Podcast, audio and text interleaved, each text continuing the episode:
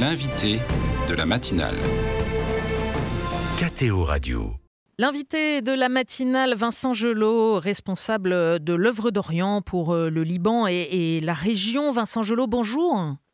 Bonjour. Merci d'être avec nous euh, depuis Beyrouth. Beyrouth où euh, a eu lieu ce dimanche un grand rassemblement à l'initiative de pas mal d'associations et d'églises à l'occasion de la journée mondiale des pauvres. Quel était le, le sens de cette journée? Alors d'abord, cette journée, c'était de répondre à l'appel du Saint-Père qui a lancé cette journée mondiale des pauvres il y a sept ans. Euh, cette journée, en fait, elle est le fruit d'une réflexion depuis euh, presque dix mois en réalité, parce que le Liban euh, traverse une crise économique, financière depuis plusieurs années, ça on sait, et on s'y est même presque habitué.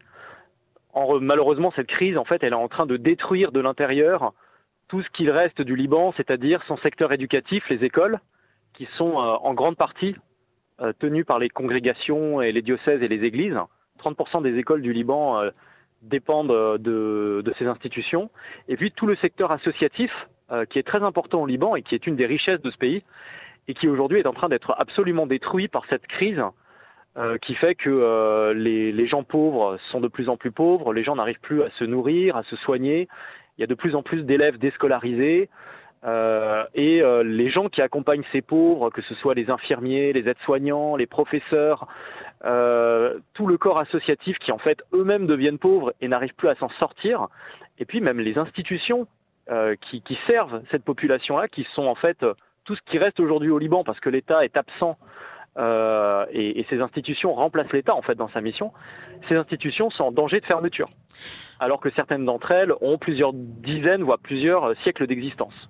Donc c'était euh, pour lancer un cri que les gens se sont rassemblés par dizaines de milliers euh, ce dimanche.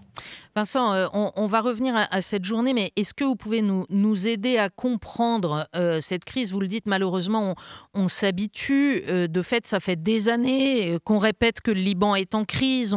On, se souvient aussi du, du, drame sur le drame qu'a ajouté l'explosion du port de Beyrouth il y a un peu plus de trois ans concrètement, euh, qu'est-ce qui se passe aujourd'hui? Est-ce que, vous pouvez nous aider à entrer dans la compréhension du fait qu'on atteint maintenant un seuil au-delà duquel on ne comprend pas euh, s'il y a encore une vie possible? Alors, cette crise, on l'a fait généralement démarrer en 2019, où vous avez eu, à partir de l'automne, une série de, contestations dans les rues euh, massives contre les élites politiques du pays et contre la corruption. Vous avez eu dans le même temps une dévaluation de la livre libanaise, c'est-à-dire euh, voilà euh, un effondrement de la monnaie locale. Et en parallèle, vous avez eu un blocage euh, dans les banques des comptes bancaires des Libanais qui n'avaient plus accès à leurs avoirs. Donc la monnaie locale s'est effondrée, les gens n'avaient plus accès à ce qu'ils avaient en banque, tout s'est effondré. Et derrière là-dessus, s'est mis en effet l'explosion du port de Beyrouth, etc. Pendant les trois, quatre dernières années qui, qui ont suivi, donc jusqu'à aujourd'hui, euh, le secteur euh, associatif et des associations comme l'œuvre d'Orient, mais aussi d'autres associations comme l'aide à l'Église en détresse et d'autres, on a, on a été au chevet, si vous voulez, de tout le secteur éducatif euh, chrétien, associatif, les hôpitaux, les dispensaires, les associations, les orphelinats, les centres pour personnes handicapées, et on a essayé de tenir, si vous voulez, ce secteur-là pour ne pas qu'il s'effondre par rapport à tout cela. Et on l'a fait. Sauf qu'aujourd'hui, depuis euh, quelques mois, vous avez une dollarisation de la société, c'est-à-dire que le Liban est en train, euh, le coût de la vie est en train de, redevenir ce qu'il était avant la crise. Sauf que les gens, euh, les Libanais, n'ont plus ces dollars. Donc en fait, ceux qui sont mis de côté, c'est les plus pauvres et les plus vulnérables qui sont de plus en plus nombreux. Ce qui veut dire concrètement que ceux qui ne peuvent pas payer les scolarités, bah, les enfants sont mis à la rue, il y a, plus, de plus en plus d'enfants déscolarisés. Aujourd'hui, un gamin de, 9 ans qui est passé par le secteur public, par exemple, qui est complètement effondré, ne sait ni lire ni écrire. Vous avez de plus en plus de gens qui meurent chez eux parce qu'ils ne peuvent pas se faire soigner. Et donc en fait, cette dollarisation aujourd'hui fait que euh, nos associations qui euh, jusqu'ici portions ces secteurs-là, ne peuvent plus y arriver parce que nous, on ne peut pas donner plus. Euh, voilà, avant, avant la crise, quand on donnait 10 000 euros à une école, c'était important. Aujourd'hui, 10 euh, 000 euros pour payer les scolarités, c'est rien du tout parce qu'elles ont, été multipliées par 3 cette année. Donc en fait, ce cri qui est lancé, il est lancé parce que euh, là, on arrive au bout d'un système. Et les gens n'en peuvent plus. Et en fait, cette crise, elle est grave parce que non seulement elle détruit euh, pas seulement les institutions, pas seulement... elle ne fait pas juste qu'augmenter le nombre de pauvres, mais elle détruit les personnes. Elle est en train de détruire l'âme du Liban. Et très concrètement, moi je l'ai vu sur le terrain, ça fait huit ans que, j'habite dans ce pays, euh, en, rencontrant nos partenaires libanais, euh, des religieux, des religieuses, des responsables d'associations, des gens qui ont le sens de la mission, qui étaient en burn-out, qui étaient en dépression, qui parfois euh, étaient plongés dans un désespoir sans nom parce qu'en fait ils ne voyaient pas d'issue à cette crise. Donc en fait cette crise, c'est pas, pas une crise normale, c'est pas une crise habituelle, c'est quelque chose de destructeur. Et là, on arrive au bout du système. Et donc ce rassemblement, euh, c'est une réponse à tout cela et c'est une réaction surtout euh, à cette situation-là. Mais alors ce cri, il s'adresse à, qui? Parce qu'on le voit bien, il y a une, il y a une déficience, même une, une, absence de l'État dans la manière d'aider sa population et, de faire face à cette crise. Alors ce cri, il est adressé à plusieurs personnes. Alors en effet, l'État est le premier concerné. Tout d'abord, euh, l'État libanais a ratifié, comme de nombreux pays, la charte des droits de l'homme. Et aujourd'hui, les droits de l'homme au Liban ne sont plus respectés. C'est un fait. Le droit à l'éducation, à la santé, à la dignité ne sont pas respectés. Et si vous voulez, c'est euh, la, crise que traverse le Liban, ou même les bouleversements régionaux, n'excusent en rien euh, la normalisation permanente de la violation de ces droits fondamentaux. Ensuite, au Liban, vous avez cette spécificité que l'État libanais depuis longtemps, est un partenaire de tout le réseau associatif, éducatif, social et euh, au niveau de la santé. Euh, c'est-à-dire concrètement que tous les hôpitaux, les écoles, euh, les associations ont des contrats avec l'État. C'est-à-dire que l'État normalement subventionne les bénéficiaires de ces structures à travers des contrats annuels.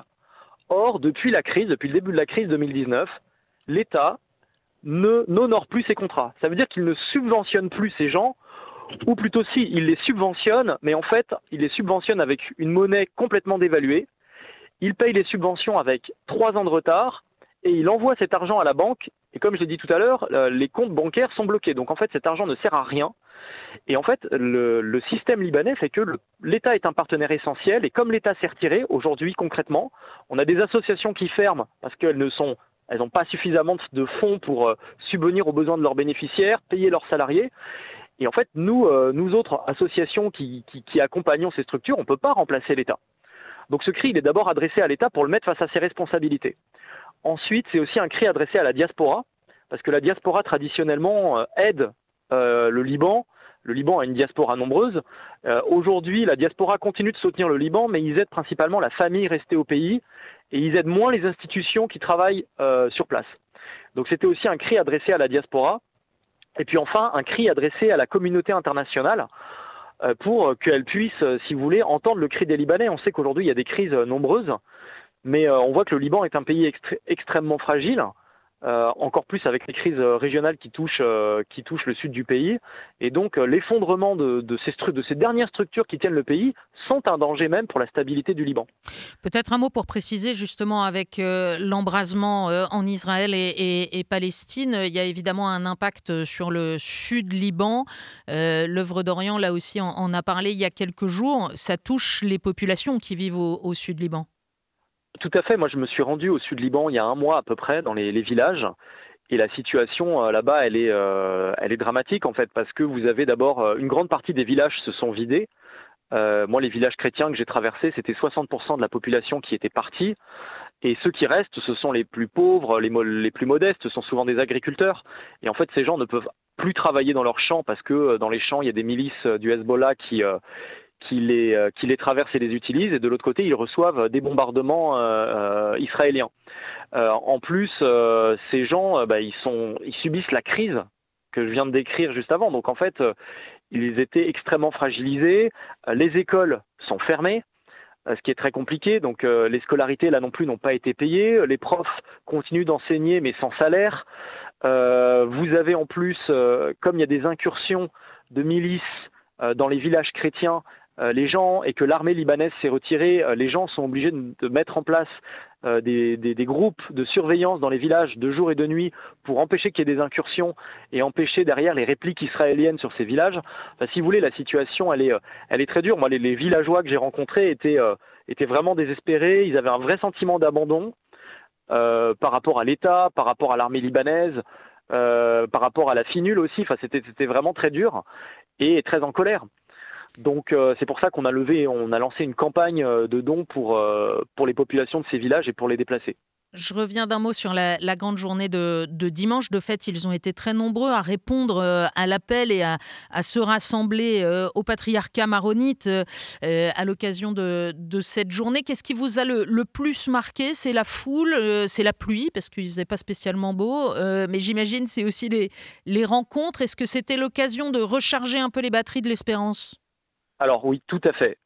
D'abord, vous l'avez dit, il faisait un temps catastrophique et au Liban, quand il pleut, les gens généralement ne mettent pas le nez dehors, même pour des bonnes raisons. Et là, on a rassemblé plus de 10 000 personnes au patriarcat à Pirkei. Les gens sont venus de tout le pays. Euh, c'était incroyable. Et en effet, ce rassemblement, pourquoi on a voulu le faire? Parce qu'on voulait aider les Libanais à prendre conscience qu'aujourd'hui, euh, tout le secteur associatif, éducatif, les écoles, euh, qui sont aujourd'hui très dispersés, qui travaillent dans leur coin, qui, sont englués dans les problèmes du quotidien, euh, ensemble pouvaient former une force, qui pouvait former un potentiel. Et hier, ils l'ont, senti.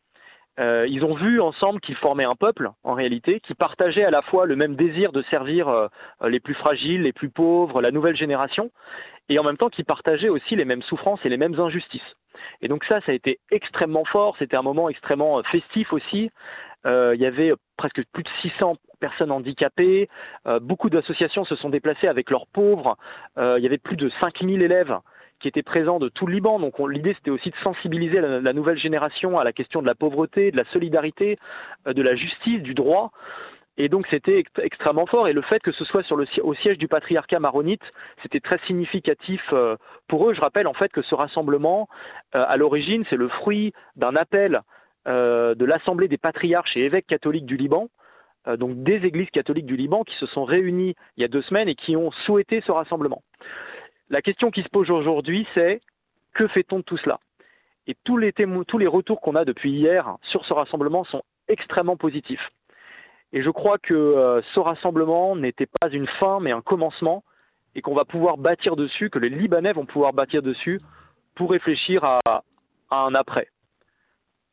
C'est entre leurs mains que repose aussi en partie, évidemment, euh, la capacité à, construire un avenir, parce qu'on l'a mentionné, il y a les structures de l'État, il y a les organisations internationales, mais il y a aussi, euh, évidemment, l'enjeu euh, sur le terrain qu'il y ait une, solidarité qui continue de, se déployer. Du reste, je pense à ceux qui nous écoutent, Vincent Gelot, et qui peuvent se sentir assez démunis devant tout cela. Bien sûr, on peut soutenir l'œuvre d'Orient, mais qu'est-ce que, à quoi est-ce que vous voudriez encourager ceux qui nous écoutent, qui aiment ce pays? Vous savez que nombreux sont ceux en France qui, aiment le Liban.